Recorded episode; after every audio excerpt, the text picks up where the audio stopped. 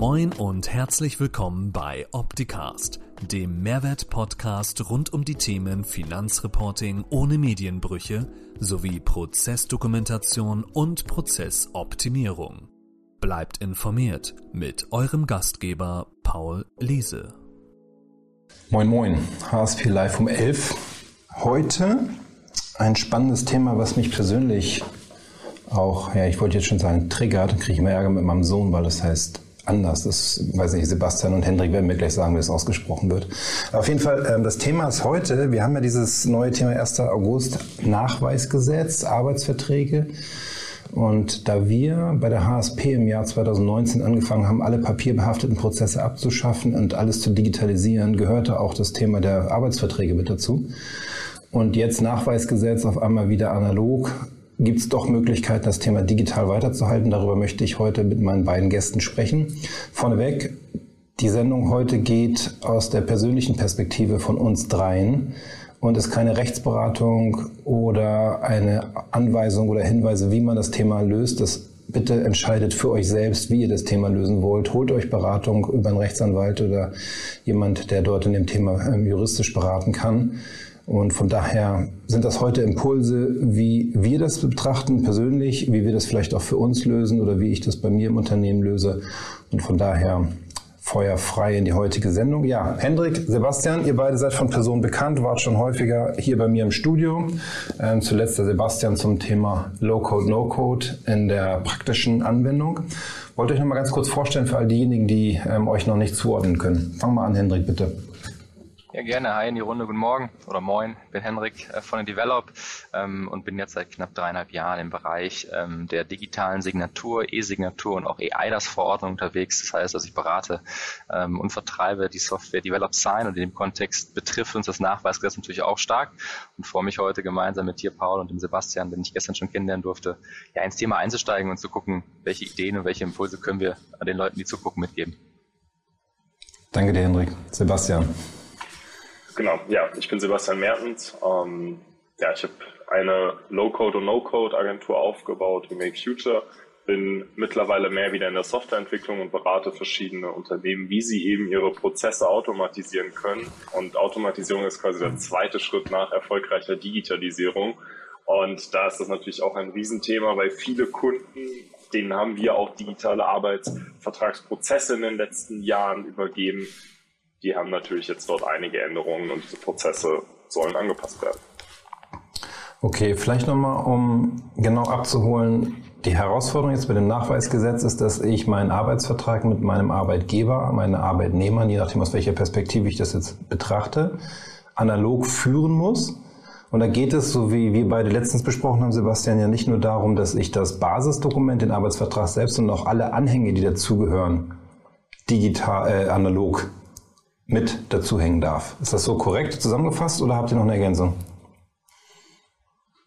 Genau, also von, von unserer Seite, ähm, wie wir das handhaben, mittlerweile ist es äh, so, dass es eben ein Nachweisblatt gibt. Ähm, da bauen wir auf einem Verband auf, der uns das auch zur Verfügung gestellt hat.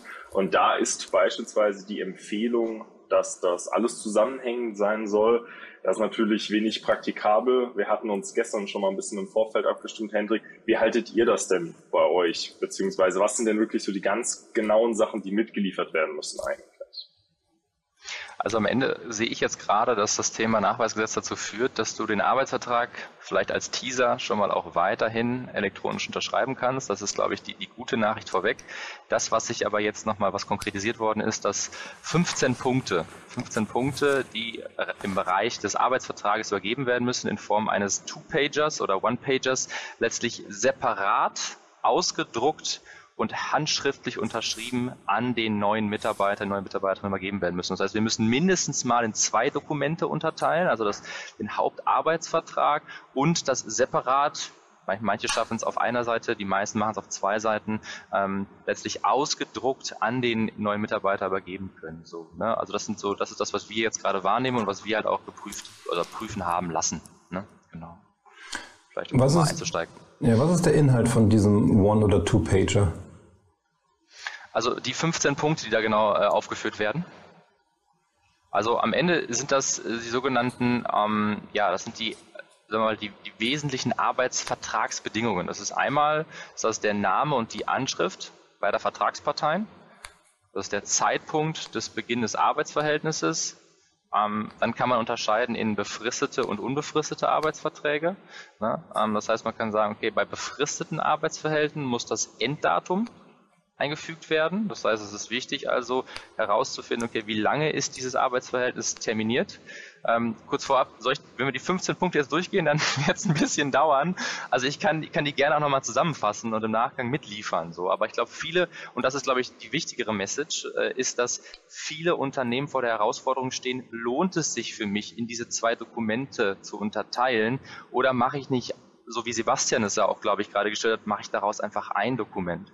Die Herausforderung ist nur, wenn ich daraus ein Dokument mache, dann bin ich gezwungen, es auszudrucken und verzichte auf die potenzielle Möglichkeit, den Arbeitsvertrag auch elektronisch zu unterschreiben, was weiterhin rechtlich möglich ist.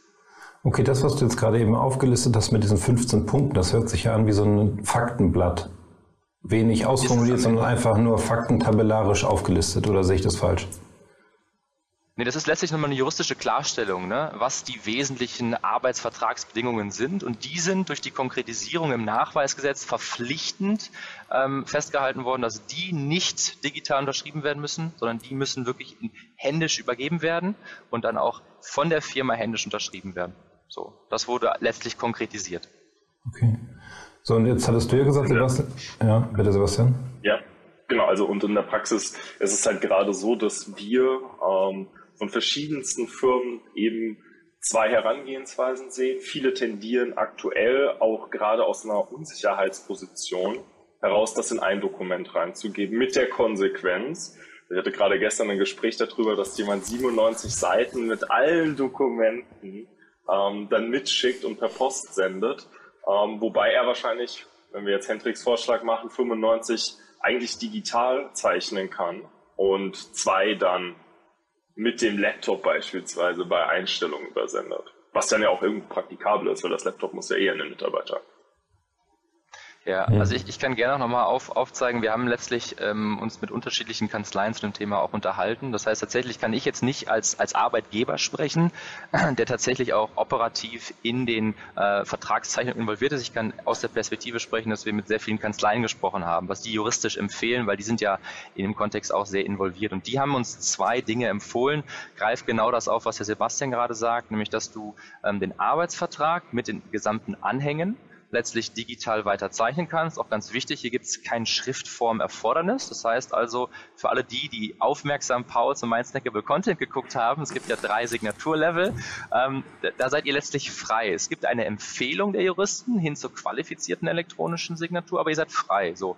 Und der zweite Weg ist halt, also das ist dieses, diesen Two-Pager, den ihr separat ausdruckt, den könnt ihr jetzt Weg A vorab per Post dem neuen Mitarbeiter zuschicken, ne, von euch händisch unterschrieben, von Zeichnungsberechtigten. Und dann ganz wichtig, muss der neue Mitarbeiter über einen anderen Kommunikationsweg, SMS, E-Mail oder WhatsApp, bestätigen, dass er das den ausgedruckten Nachweis erhalten hat und das bestätigt er oder sie dann letztlich und das könnt ihr dann letztlich bei euch in eurem Dokumentmanagement oder elektronisch ablegen. So und der andere Weg ist, den hat Sebastian gerade skizziert, Arbeitsvertrag wurde vorab elektronisch unterschrieben. Der neue Mitarbeiter fängt an und in einem Willkommenspaket zum Beispiel, ne, am ersten Tag, wo ein Laptop übergeben wird, wo vielleicht auch ein Hoodie übergeben wird, das finden die Startups zum Beispiel ja sehr spannend immer, ähm, ne, also ein bisschen Swagger, so nennen wir das, zu übergeben. Da lohnt es sich dann auch zu sagen, hey, wir haben hier nochmal eine kleine Mappe mit den wichtigsten Dokumenten für dich und da kann dieser Two-Pager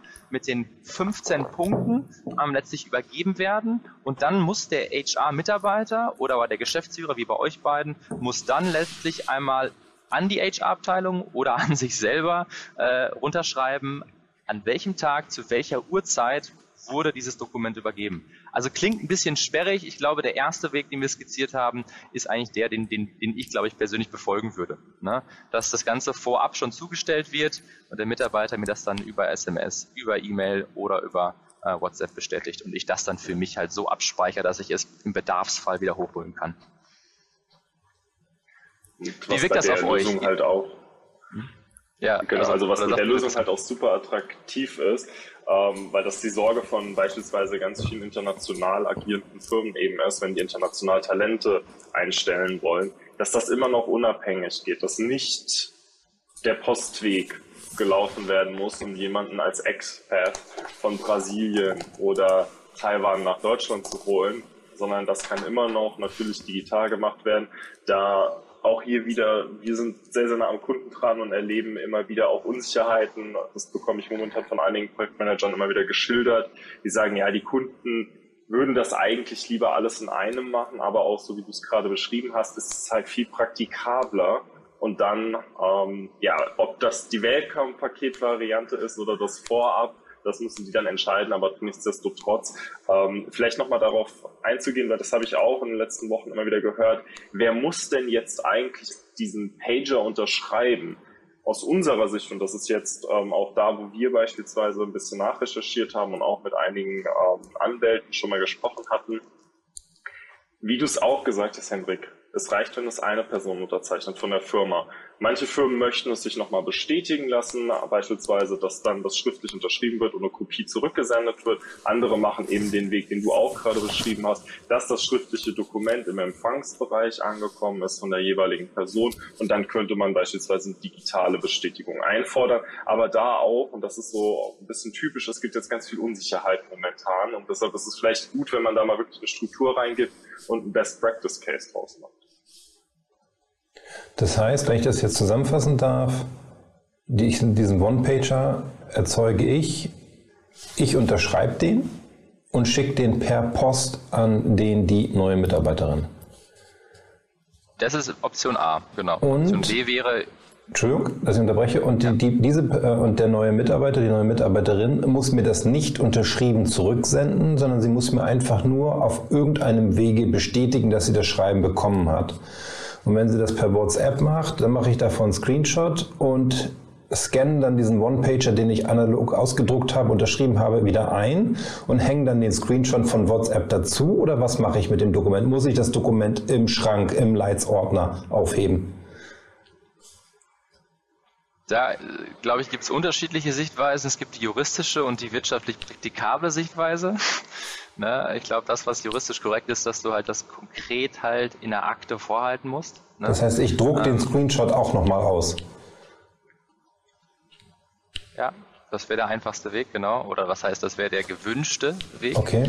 Ähm, das, was glaube ich praktikabler ist, und das ist auch so meine Erkenntnis seit dem 1.8., wenn du digitale Prozesse mit einer digitalen Signatur abbilden musst, ist es dadurch komplexer geworden. Das heißt, du bist als Unternehmer und als Unternehmerin mittlerweile in der Situation, dass du Prozesse ganzheitlicher denken musst, weil durch den, den Arbeitsvertrag jetzt auszudrucken am Ende ist ja nicht das Ziel, sondern du brauchst eigentlich eine sichere Basis, wo du ihn ablegen und reinlegen kannst. Genauso wie auch die Dokumente, die du gerade erwähnt hast. Also ich glaube, ähm, Sebastian hat es gestern, finde ich, sehr schön gesagt. Ich glaube, man muss als Unternehmer oder auch als Unternehmerin, muss man am Ende dann so eine gewisse eine Praxisbrille auflegen und gucken, was ist, was ist realistisch so. Und ich glaube, es ist, ist in meinem Workflow wäre es auch realistischer, wirklich dann zu sagen, hey, ich scanne die Dinge ein und pack die in meine Mitarbeiterakte, ne, um das alles gebündelt zu haben, weil das birgt ja auch ein gewisses Risiko, nachher wirklich ein, ein sauberes Dokumentmanagement oder auch ein SharePoint zu haben, wo du Sachen ablegen kannst, ne, und dann noch irgendwo einen Aktenschrank zu haben, den du wahrscheinlich zehn Jahre nicht anfasst, das ist ja nicht praktikabel. Und ich glaube, das ist auch das, wo sich die Geister scheiden.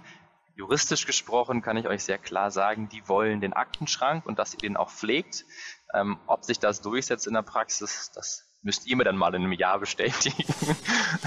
Aber das ist ja eigentlich wie mit der Eingangsrechnung, die ich vom Lieferanten in Papierform bekommen habe und scanne und damit durch den Scan-Vorgang diesen Beleg das originäre Dokument wird. Dann habe ich ja einen Schuhkarton, wo alle Eingangsrechnungen vielleicht noch drin liegen, die ich digital bekommen habe, damit, wenn ein Prüfer kommt, durchwühlen kann, ob es dieses Dokument mal digital, äh, analog gab. Könnte ich ja hier genauso machen, oder? Ich glaube, was Sebastian ja eben spannend gesagt hat, war, es gibt noch kein Best Practice, ne? Und deswegen ja. lässt sich das vielleicht ist noch so ein luftleerer Raum, der noch gefüllt werden kann mit der Idee von dir zum Beispiel. Es gibt auch, also ich habe ähm, schon bevor dieser ganze Aufschrei kam, weil ich eben beim Bitkom äh, mich auch ein bisschen engagiere, schon gesehen, dass ähm, Ende Mai gab es den ersten Vorschlag und ich das eigentlich gewundert, dass es gar keinen Aufschrei dort gab. Ähm, dann aber erst als das Gesetz wirklich eigentlich schon beim Bundesrat lag, gab es so den wirklich ersten Aufschrei. Und es ist halt wirklich fraglich, auch in dem Vorfeld haben, ähm, haben die Verbände auch von den Richtern und auch von denen, die am Amts, äh, an den Arbeitsgerichten tätig sind, gesagt, das ist nicht praktikabel. Also auch für uns ist das in und unsere Gerichte, die drucken ja momentan immer noch alles aus, weil, naja, Digitalisierung, wir kennen den Stand. Ähm, ja, die wissen trotzdem, dass das nicht praktikabel ist. Und die haben gesagt, gut, wie sollen wir das denn nachweisen bei Verfahren? Dann ist der Aufwand für uns viel, viel, viel höher. Und das waren wirklich die Sorgen seitens den Verbeamteten dort. Und nichtsdestotrotz wurde das natürlich aufgenommen dann jetzt, so wie wir es kennen, das Gesetz. Ähm, dann stellt sich natürlich die Frage, wie wird das natürlich auch in Urteilen später, wenn es nicht wirklich praktikabel ist, angenommen und auch vor Gericht dann gegebenenfalls, weil es geht ja im Endeffekt auch die Strafe. Ja? Ähm, nur weil Rot über die Ampel gehen verboten ist, machen es trotzdem manche Menschen. Ja? Und auch hier, wie praktikabel ist es, das nachzuhalten, dass nicht jeder über Rot geht und nicht diese Dokumente so vorhält. Das ist meine persönliche Meinung so ein bisschen, Risikobewusstsein und sich sicherstellen, habe ich dieses Faktenblatt und an sich ist dieses Faktenblatt ja auch wirklich eine gute Sache. Wir kennen das beispielsweise ja auch aus dem Banking-Bereich, dort gab es ja auch verschiedenste Regularien, dass man weiß, welche Fonds, welche Risiko, welcher Anlagehorizont und, und, und, und, und. Das ist ja wirklich eine gute Sache, dass es das transparent gibt. Auf der anderen Seite natürlich, wie sehr halte ich das vor und wie operativ baue ich das in meine Best Practices ein und was ist dann nachher vielleicht eine gute Verfahrensmöglichkeit, die dann auch vor Gerichten standhält. Ja. Okay. Würdet ihr sagen, dass ich für den Prozess eine Dokumentation brauche, um in einem Prüfungsfall nachzuweisen, wie ich das Ganze handhabe? Oder reicht es tatsächlich nur nachzuzeigen, hier ist der Schuhkarton, hier sind alle Faktenblätter in gedruckter Form und die Screenshots mit der Bestätigung abgelegt? Das ist eine gute Frage. Also ja. es kommt darauf an, glaube ich, welche Prüfung du machen willst. Wenn du eine ISO 9001 machen willst, würde ich sagen, ja. Ähm, naja, es geht ja um den Punkt, ja. irgendwann kommt, wer, wer kommt denn überhaupt vorbei und prüft, ob du das Nachweisgesetz bei dir im Unternehmen führst? Abmahnkanzleien. die kommen ja nicht die, vorbei. Die schicken sofort die schreiben. Post. Genau. genau, die schicken sofort Post. Genau. Ich würde dazu tendieren, dass es, ähm, das ist aber wie gesagt, das ist jetzt meine persönliche Meinung, dass es wahrscheinlich erst dazu kommt, wenn du Fälle wirklich vor Arbeitsgerichten hast, dass gegebenenfalls das Arbeitsgericht selbst feststellt, dass deine Gesamtart und Weise, wie du Verträge unterzeichnest, gegebenenfalls nicht richtig sein könnte und sich daraus vielleicht dann ein Prüffall ergibt. Aber da bin ich kein Experte für, wie das nachher konkret ablaufen kann. Gut, aber da kann ich ja genauso wie bei dem Scannen von Eingangsrechnungen, Hendrik, da bist du ja mit der Develop im Kernthema von euch, ähm, neben dem Thema der digitalen Signatur, mit einer Dokumentation gut aufgestellt, wenn ich nachweisen kann, wie der Prozess der Digitalisierung von dem Thema ist. Und damit nachweisen kann, dass ich sorgfältig arbeite und ähm, nicht irgendwo manipuliere oder Sachen verliere. Das ist ein super Ansatz auf jeden Fall. Ne? Also ich glaube, das ist, mm, das ist, glaube ich, der beste Weg, den man zumindest aktuell als Unternehmen gehen kann. Ne? Dass man ähm, sich sauber belegt, so wie du das ja auch sehr gut machst mit deinen Fragen, die du gerade stellst. Ähm, wie wie habe ich die Möglichkeit, neben dem, was mir ja die Gesetze, die ja nicht 100% klar definiert sind, ähm, wie kann ich mich da absichern und wie kann ich da für meinen Arbeitgeber äh, oder meinen Arbeitnehmer eigentlich eine saubere Dokumentation aufbauen. Also ich kann dem gut, kann dem gut folgen, was du gesagt hast, ne? dass ich ja. die Dinge in einem Schuhkarton liegen habe. Und ich glaube tatsächlich, da gibt es noch keine Antwort drauf. Ne? Also wer prüft das am Ende? Also vielleicht ein Insight, gestern mit einer Freundin gesprochen, Großraum Frankfurt, gute Verbindung zum Arbeitsgericht die sind so überlastet, bis die überhaupt mal irgendwann in die Lage versetzt werden, solche Dinge zu prüfen, das wird noch Jahre dauern. Ähm, die sind, also da sind ganz andere Dinge gerade im Fokus. Ne? Also ich glaube, dass es sehr sinnvoll ist, sich als, als Unternehmen darüber Gedanken zu machen, wie kann ich diesen Prozess vereinheitlichen und wie schaffe ich es, die Dokumente im Bedarfsfall ähm, wiederzufinden. Ähm, und ich glaube, ähm, auch offen mit den Mitarbeitern darüber zu sprechen, was hier gerade passiert, ne? dass man wirklich sich in einem Bereich befindet, der ähm, ja, der sicherlich nicht äh, ähm, super sinnvoll ist, aber der jetzt gesetzlich vorgegeben worden ist und ähm, ja, dem man dementsprechend folgt. Okay. Dann fasse ich nochmal für mich zusammen als Call to Action. Bedeutet für mich, ich entwickle so ein Faktenblatt, wo dann jeweils im Arbeitsvertrag betreffend die Fakten zusammengetragen sind. Das kann stichpunktartig sein, das muss nicht ausformuliert sein, wenn ich das richtig verstanden habe. Ähm, dann habe ich meine normalen Arbeitsvertragsthemen, ich habe meine Datenschutzvergatterung, ich habe alle anderen an Dokumente, die dazugehören, die mache ich weiterhin digital, aber dieses Faktenblatt, das schicke ich dann entweder mit dem Notebook oder vorneweg der neuen Arbeitnehmerin, Arbeitnehmer zu und lass mir dann digital bestätigen, über welchen Weg auch immer, dass das angekommen ist. Das genau, könnte man ja auch noch über so ein Relikt wie das D-Mail-Postfach machen, wenn das jeder hätte. Kennt ihr das noch? Ja, die Telekom hat es eingestellt. Also ja, okay, gut. Dann geht das auch ich nicht. Mich, wann es aus den Gesetzen, ich frage mich, wann es aus den Gesetzen gestrichen wird, wenn die Deutsche Telekom es einstellt. Und was dann kommt. Okay, also nehmen wir WhatsApp, das ist sehr datenschutzkonform. Ähm, ja, okay. Ähm, ich brauche aber kein Foto, wo der Mitarbeiter, die Mitarbeiterin das so in die Kamera hält. Ich habe es bekommen, ja. Also es reicht einfach irgendwie eine textliche Nachricht. Textliche Nachricht reicht völlig aus, genau. Okay, und das ähm, dokumentiere ich dann und je nachdem, wie risikoadvers ich bin, mache ich das, lege ich das Ganze im Dokumentmanagementsystem ab oder ich packe es in den Schuhkarton oder beides. Ja. ja, die sicherste Variante ist sicherlich beides und je nachdem, wie risikoavers du bist, ähm, wählst du dann entweder die analoge oder die digitale Variante okay. aus.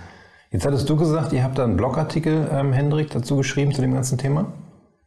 Können wir, also nee, nicht wir, wir haben den letztlich ähm, in Auftrag gegeben, dass wir gerne einmal eine juristische Klärung uns wünschen und haben da mit der äh, Kanzlei Taylor Wessing, äh, hat sich ein Arbeitsrechtler einmal damit beschäftigt und hat auch, sagen wir mal, die beiden Verfahren, die ich gerade, oder die beiden Möglichkeiten, ähm, die ich beschrieben habe, hat er einmal runtergeschrieben und kann ich gerne teilen, sodass wir den einfach hier im Anhang ähm, an das Video teilen können, wenn ihr möchtet. Das wäre super, dann würde ich äh, das hier als Kommentar noch hinzufügen damit all diejenigen, also, also wenn ihr das schaut, ähm, euch da nochmal Impulse holen könnt. Haben wir was vergessen, Sebastian? Für mich passt das. Okay, Hendrik? Nee, ich glaube, also einfach, ähm, ich glaube zusammenfassend, das ist etwas, was sicherlich ein gewisses Unverständnis hervorruft bei allen Beteiligten.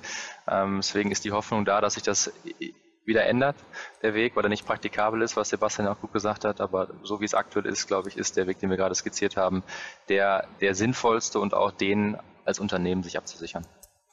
Okay. Genau. Ja, dann vielen Dank für eure Zeit und die Impulse. Ähm, nächste Woche, Freitag, HSP Live um 11, machen wir unser September-Update. Das ist schon wieder September, läuft jetzt in den Herbst hinein. Und dann noch der Hinweis, dass wir hier in diesem ähm, Video ein paar andere Videos verlinkt haben. Der Hendrik hat das vorhin schon angedeutet, dass wir ähm, hier gemeinsam im Studio waren, der Hendrik und ich, und haben Snackable Content, also kurze Videos aufgenommen zum Thema der digitalen Signatur.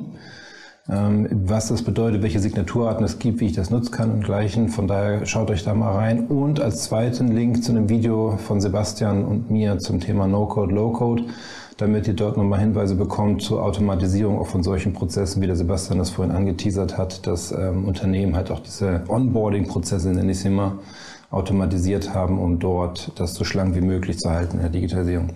In dem Sinne, vielen Dank euch beiden für eure Zeit. Ich wünsche euch ein schönes Wochenende. Alle, die zugeschaut haben, das Gleiche.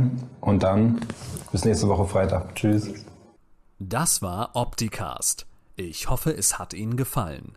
Für alle Neuigkeiten von HSP folgen Sie uns gern auf Facebook, YouTube, LinkedIn, Xing, Twitter oder Instagram.